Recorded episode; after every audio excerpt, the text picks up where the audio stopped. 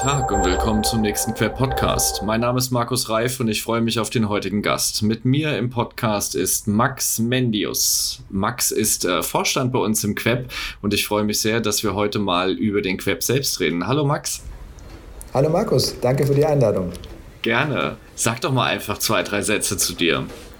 Ja, ähm, ich bin ein äh, HRler aus Leidenschaft, sage ich mal. Insbesondere habe ich mich dem Thema Diagnostik und Außermethoden verschrieben, darf bei BMW das Thema Recruiting, äh, Tools, Prozesse und Systeme leiten weltweit und eben auch diesen coolen Posten als Vorstand im Quert bekleiden. Das ist echt cool. Ähm, das ist jetzt, glaube ich, schon der, der 33. oder 34. Podcast, den wir entwickeln. Ähm, wir haben also eine lange Reise an wahnsinnig vielen interessanten und spannenden Themen aus dem Alltag ähm, eines Recruiters, Personalmarketeers oder Employer Branding Kollegen. Und ähm, heute reden wir mit dir. Du bist ja in zwei Rollen unterwegs, wie du gerade gesagt hast. Einmal bei BMW, wo du dein, dein Geld und deine Brötchen verdienst und zum anderen dein Ehrenamt im Bundesverband für Employer Branding, Personalmarketing Marketing und Recruiting der Queb e.V. Wie kamst du zum Queb? Das war eine ganz großartige Sache. Ich habe am 1.7.2011, also vor ganz genau zehn Jahren bei BMW angefangen. Und mein äh, Mentor bei der Einarbeitung, der hat mir gesagt, pass auf, dein Vorgänger, der war in so einem Verein, da solltest du auch mal hingehen. Und dann bin ich dann äh, zwei Wochen nach meinem Antritt bei BMW einfach zur ersten Queb-Arbeitsgruppe direkt hingefahren, äh, von BMW nach Frankfurt. Äh, zur Commerzbank war das damals äh, und habe mich dort mit Kolleginnen und Kollegen getroffen zum Thema Mut zur Praxis der Initiative für Praktika im Studium. Und das hat riesig Spaß gemacht und dann, äh, seitdem war ich da eigentlich im Queb-Bann, war dann relativ schnell bei den ersten großen Foren, Jahreshauptversammlungen etc. Und seitdem hat es mich ehrlicherweise nicht mehr losgelassen. Es ist auch ein echt tolles Netzwerk. Also wenn man einen Austausch sucht auf einer sehr qualitativen Art, ähm, mit einer gewissen Tiefe und auch einer gewissen intellektuellen Breite, dann findet man im Queb auf jeden Fall ein gutes Auditorium. Ähm, du hast jetzt schon verschiedene Instrumente angesprochen. Ähm, wir können ja den Queb auch bei dieser Gelegenheit mal so ein bisschen erklären. Der Queb, das sind, äh, ist ein Zusammenschluss von über 50 der großen deutschen Arbeitgeber. Ähm, in Summe sind äh, über 700 Fach- und Führungskräfte unsere Mitglieder und äh, momentan haben wir 55 ähm, Mitgliedsunternehmen und äh, jeder einzelne bringt sich dort ein. Das sind in der Regel die Kollegen, die dort das Employer Branding, Personalmarketing oder auch im Recruiting Zuständigkeit mitbringen. Und deswegen kann man dort über viele, viele Dinge, du hast jetzt deinen eigenen Themenkomplex Eignungsdiagnostik, Diagnostik mal erwähnt, kann man dort auf einem wunderbaren Niveau diskutieren. Ähm, was sind ähm, aus deiner Erinnerung in den letzten Jahren die prägenden ähm, Diskussionen gewesen im Queb? Genau, also wirklich in den Anfangsjahren das Thema, wie wir es hinkriegen, dass Studierende sich trauen, äh, wirklich Praxiserfahrung zu sammeln und auch mit breiter Brust den Professoren gegenübertreten, um das zu argumentieren, dass es eben nicht nur um Regelstudienzeit geht, sondern auch um Praxiserfahrung. Da haben wir in den Jahren gerade 2011 bis 2013 relativ viel geschafft. Dann ist das Gott sei Dank sehr selbstverständlich geworden. Das hat mich auch gefreut, dass die Initiative sich dann langsam zurücknehmen konnte, weil es einfach dann in den Köpfen stärker drin war. Ansonsten war für mich immer bei Queb das Thema Innovation. Wir haben in den verschiedenen Arbeitsgruppen auch immer wieder mal externe Speakerinnen und Speaker eingeladen, die uns die neuesten Sachen und Trends vorgestellt haben, sei es Sprachanalyse, Videoanalyse etc., zum Beispiel im Recruiting wo wir einfach schon sehr früh mit diesen Technologien mal Kontakt aufnehmen konnten und damit auch für die eigene Arbeit richtig äh, profitiert haben. Und jetzt gerade in den letzten Jahren habe ich auch gemerkt, geht viel in Richtung New Work, Digitalisierung, die ganzen, äh, ganzen Themen, wie sich die ganze Arbeitswelt verändert.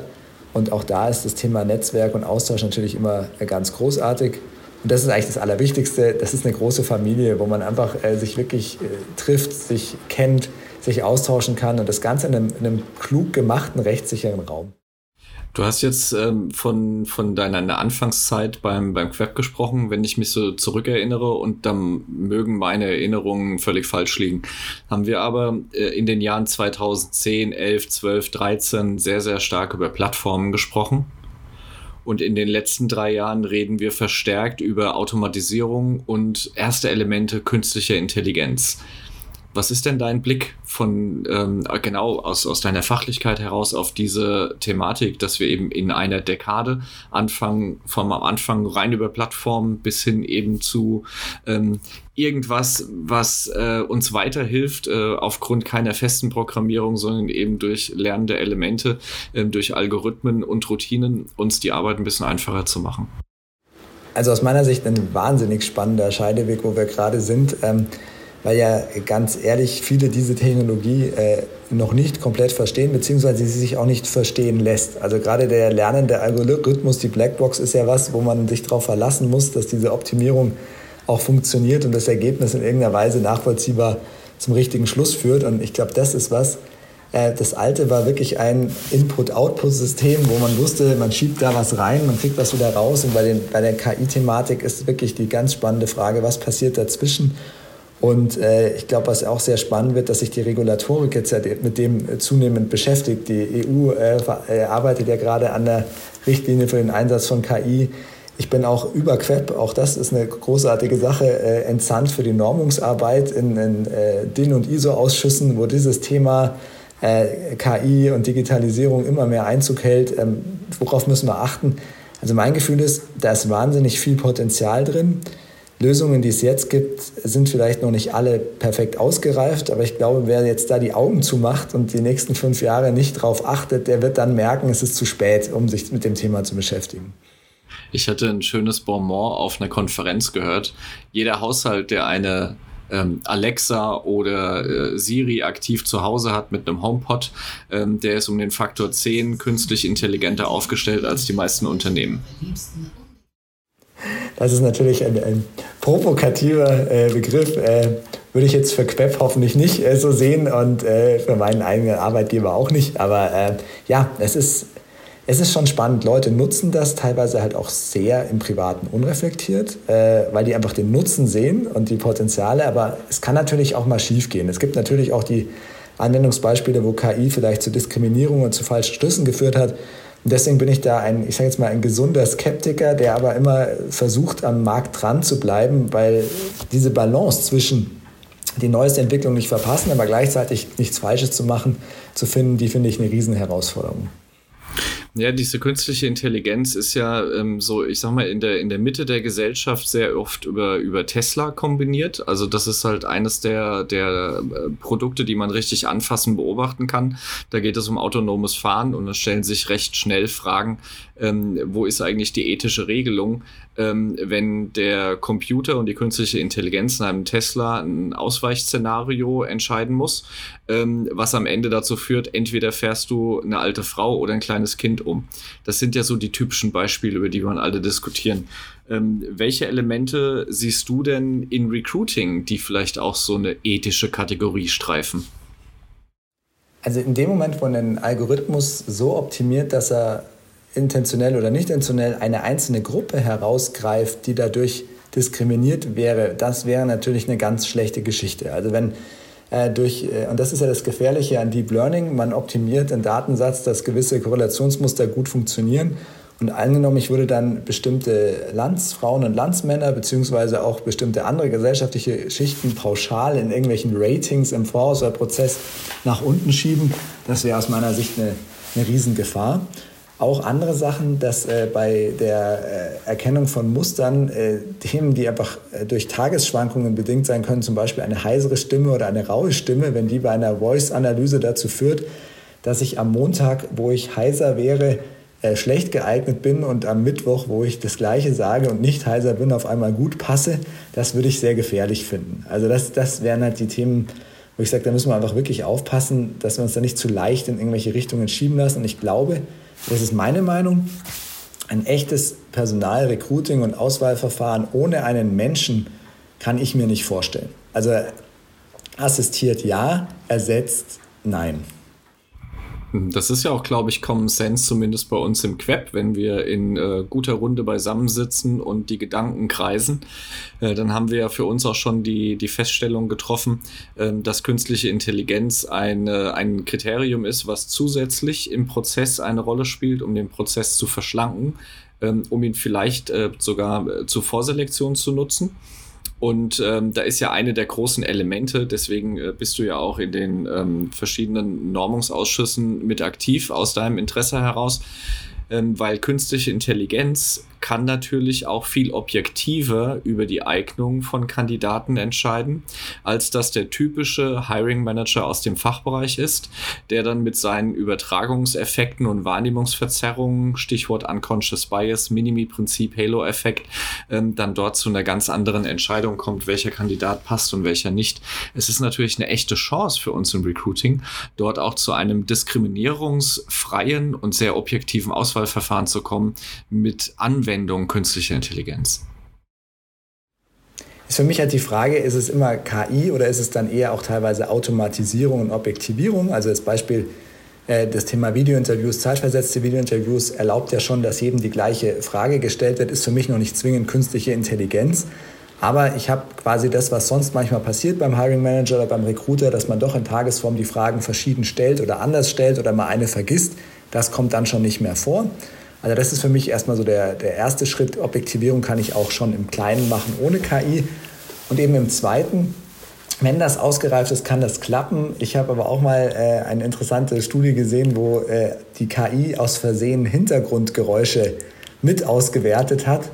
Und das ist dann gar nicht mehr objektiv, weil offensichtlich auch die KI noch der einen oder anderen Bias unterliegt. Und ich glaube, das wird die Kunst sein, äh, herauszufinden, was gibt es für Bias-Effekte auch in den KI-Systemen. Deswegen sage ich jetzt für mich und auch gerade für BMW im Moment, würde ich es im Recruiting nicht äh, einsetzen, um Entscheidungen zu treffen. Das wäre das wär mir momentan noch nicht ausgereift genug, aber ich glaube eben, wie ich vorhin sagte, man muss den Markt aber im Auge behalten, weil da wird wahnsinnig passieren in den nächsten Jahren äh, und das geht sprunghaft. Und vielleicht sind, sitzen wir hier in zwei, drei Jahren und alle machen was mit KI, wer weiß. Aber ich, äh, ich denke immer noch, äh, ein gewisses menschliches Korrektiv, das, das brauchen wir. Und momentan eher sogar noch die Entscheidungsgewalt echt beim Menschen. Da bin ich zu 100 Prozent bei dir, mein Lieber. Ähm, das, was mir, was mir aufgefallen ist, ähm, es wird sehr oft äh, mit äh, Ed Michaels Buch War for Talent, ähm, was mittlerweile auch 23 Jahre auf dem Buckel hat, argumentiert, dass wir einen Fach- und Führungskräftemangel flächendeckend in Deutschland haben. Ähm, die Recruiter würden da widersprechen. Es gibt natürlich Engpassvakanzen in den Unternehmen, auf die ich äh, selbst bei acht Wochen lang Stellenanzeigen pushen äh, keine Bewerbungen bekomme, die auch annähernd relevant sind. Äh, es gibt aber Jobfamilien im Unternehmen, wo ich hunderte bis tausende Bewerbungen erhalte.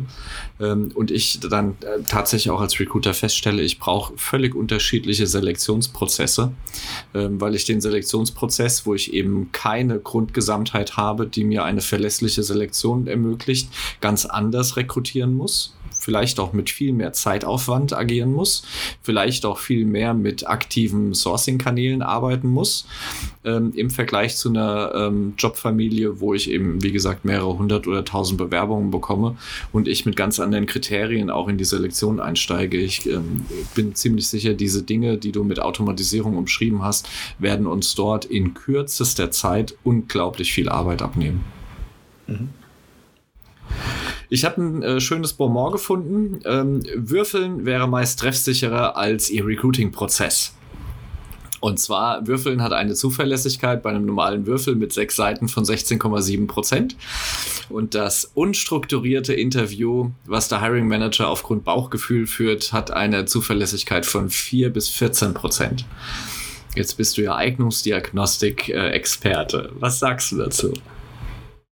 Also das äh, komplett unstrukturierte Interview hat in der Tat äh, Schwächen. Allerdings, äh, wenn man sich die verschiedenen Meta-Analysen anschaut, liegt es sogar ein bisschen höher, was die Validität äh, angeht, weil man, äh, gibt es auch inzwischen neuere Befunde, mit unstrukturierten Interviews primär die Intelligenz der Bewerberinnen und Bewerber misst. In dem Sinne, ob die sich, ob die durchschauen, was die anderen gerne hören würden und sich dann zieladäquat verhalten, um das Richtige zu liefern. Das heißt, ich baue mit denen eigentlich eine Brücke, wenn jemand redegewandt ist und klug, dass er dieses unstrukturierte Interview den Spieß umdrehen kann und quasi äh, die Recruiter oder Hiring Manager an die Wand spielen kann. Das ist einer der Gründe, warum ich auch stark für eine zumindest teilweise Strukturierung äh, kämpfe, weil dann äh, erstens die Validität steigt und zweitens wirklich die Faktoren gemessen werden, die man im Interview eigentlich wissen will und nicht hintergründig die Intelligenz, die ich anders auch viel besser messen könnte. Aber eins ist schon klar, ähm, dieses nach Gefühl auswählen äh, fühlt sich buchstäblich gut an, ist aber eine der größten Gefahren aus meiner Sicht, äh, weil ja doch mit jeder Einstellentscheidung enorme Kosteninvestitionen verbunden sind, die viele, wenn sie die Entscheidung treffen, gar nicht sehen. Viele denken nur in dem Jetzt und Hier und haben gar nicht auf dem Schirm, Beispiel in einem großen Betrieb, vielleicht ich entscheide für 20 Jahre Personalkosten inklusive Sozialrate, inklusive Tarifanpassung, inklusive Zusatzleistungen. Wenn man das dann einfach mal überschlägt, dann kommt ganz schnell eine siebenstellige Zahl raus und dann ist auf einmal das Prozess um 10% besser machen ziemlich viel wert. Ja? Und das ist also der, das, wo wir auch als Diagnostiker immer wieder versuchen, die Finger in die Wunde zu legen und dazu argumentieren, dass unsere besseren standardisierten Tools doch auch was wert sind. Ja, wenn ich mal die populären Studien rausgreife, dann zeigen die ähm, einen Korridor von ungefähr 120 bis 200 Prozent äh, Vakanzkosten. Das heißt, stelle ich äh, eine, eine Position ein mit einem Jahresgehalt, jetzt bleiben wir mal bei runden Zahlen mit 100.000 Euro, dann kostet mich alleine die Einstellung ähm, einmal komplett als Vakanz äh, 100 bis 200.000 Euro. So, und das ist jetzt eine. Und äh, wenn ich das noch hochrechne, also da kommen dann Opportunitätskosten mit dazu, da kommt die Ramp-up-Phase dazu, Personen müssen eingearbeitet werden, müssen kontinuierlich auf ihr Leistungsniveau gebracht werden. Ähm, da sprechen die Studien von 82 Prozent Utilization. Ähm, kann man auch aufrunden, bis jemand bei 100 Prozent ist, brauchst du halt wahrscheinlich irgendwie ein Jahr. So, diese Kosten kommen alle rein.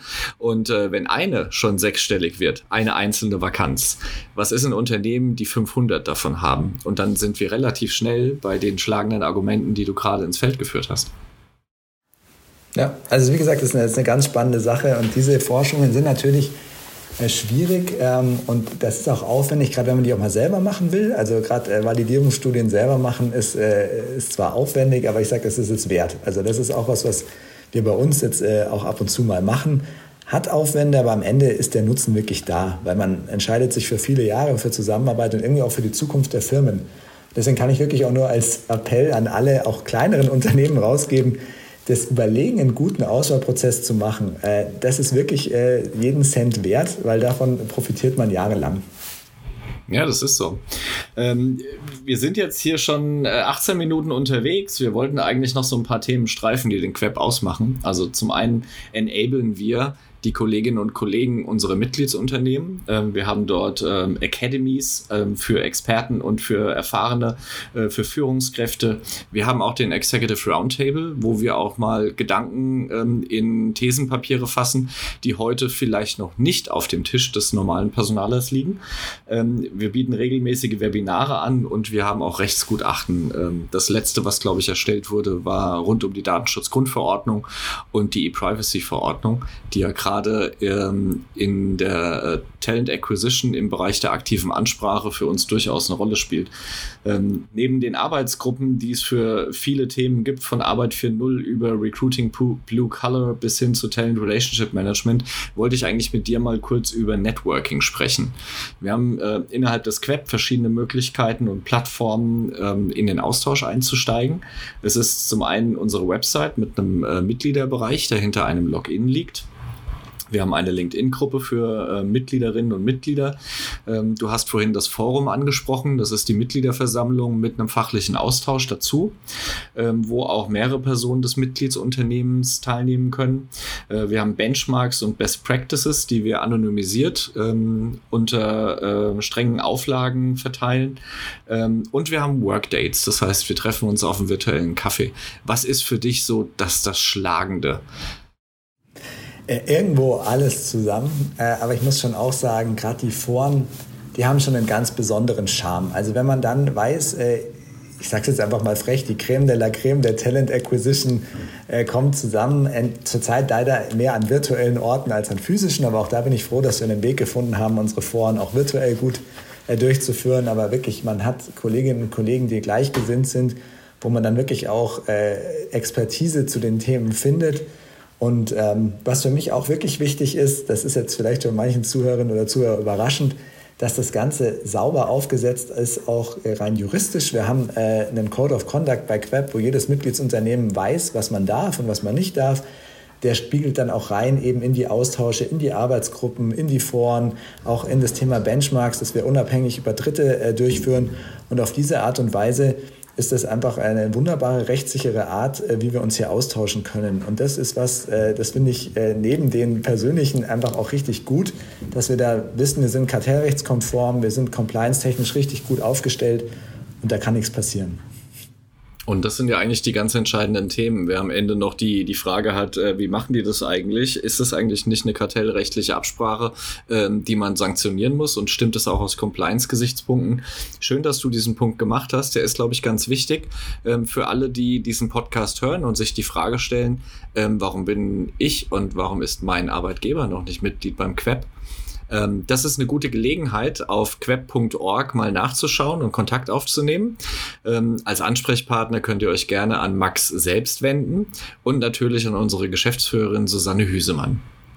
Genau, ja, den, den finde ich gut und äh, das ist mir auch besonders wichtig. Das ist auch ehrlicherweise, ich bin da ein bisschen äh, verschrien als der Compliance Officer bei Queb. Das war was, was wir im Vorstand die letzten drei, vier Jahre wirklich nochmal auf, auf stabilere Beine gestellt haben, uns da auch extern auditieren haben lassen, weil genau wir alle von großen Firmen kommen und keiner möchte irgendwas machen, was in irgendeiner Weise dann blöd äh, endet. Und das war mir ganz wichtig, saubere Regeln, gut gecheckt. Und wir haben mit der Susanne und auch dem Dominik in der Geschäftsstelle zwei unabhängige Dritte, die da auch auf uns aufpassen, auch die Hand heben, wenn was passieren könnte und vor allen Dingen die diesen Laden unfassbar toll am Laufen halten. Also ich glaube, auch das darf ich mal im Podcast machen. Mal herzlichen Dank an Susanne und Dominik, neben vielen anderen Herz von Queb und Sie werden die Ersten sein, die diesen Podcast hören. Das war der Queb Podcast mit Max Mendius, unserem Vorstand bei Queb. Lieber Max, ich danke dir für deine Zeit und wünsche dir einen schönen Tag und viel Erfolg bei deiner Arbeit. Vielen Dank, Markus. Hat Spaß gemacht.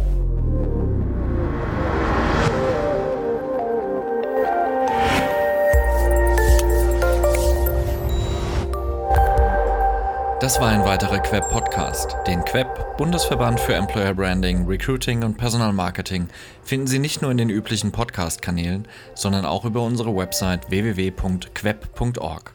Vielen Dank fürs Zuhören. Ich verabschiede mich, Ihr Markus Reif und der Queb Quality Employer Branding.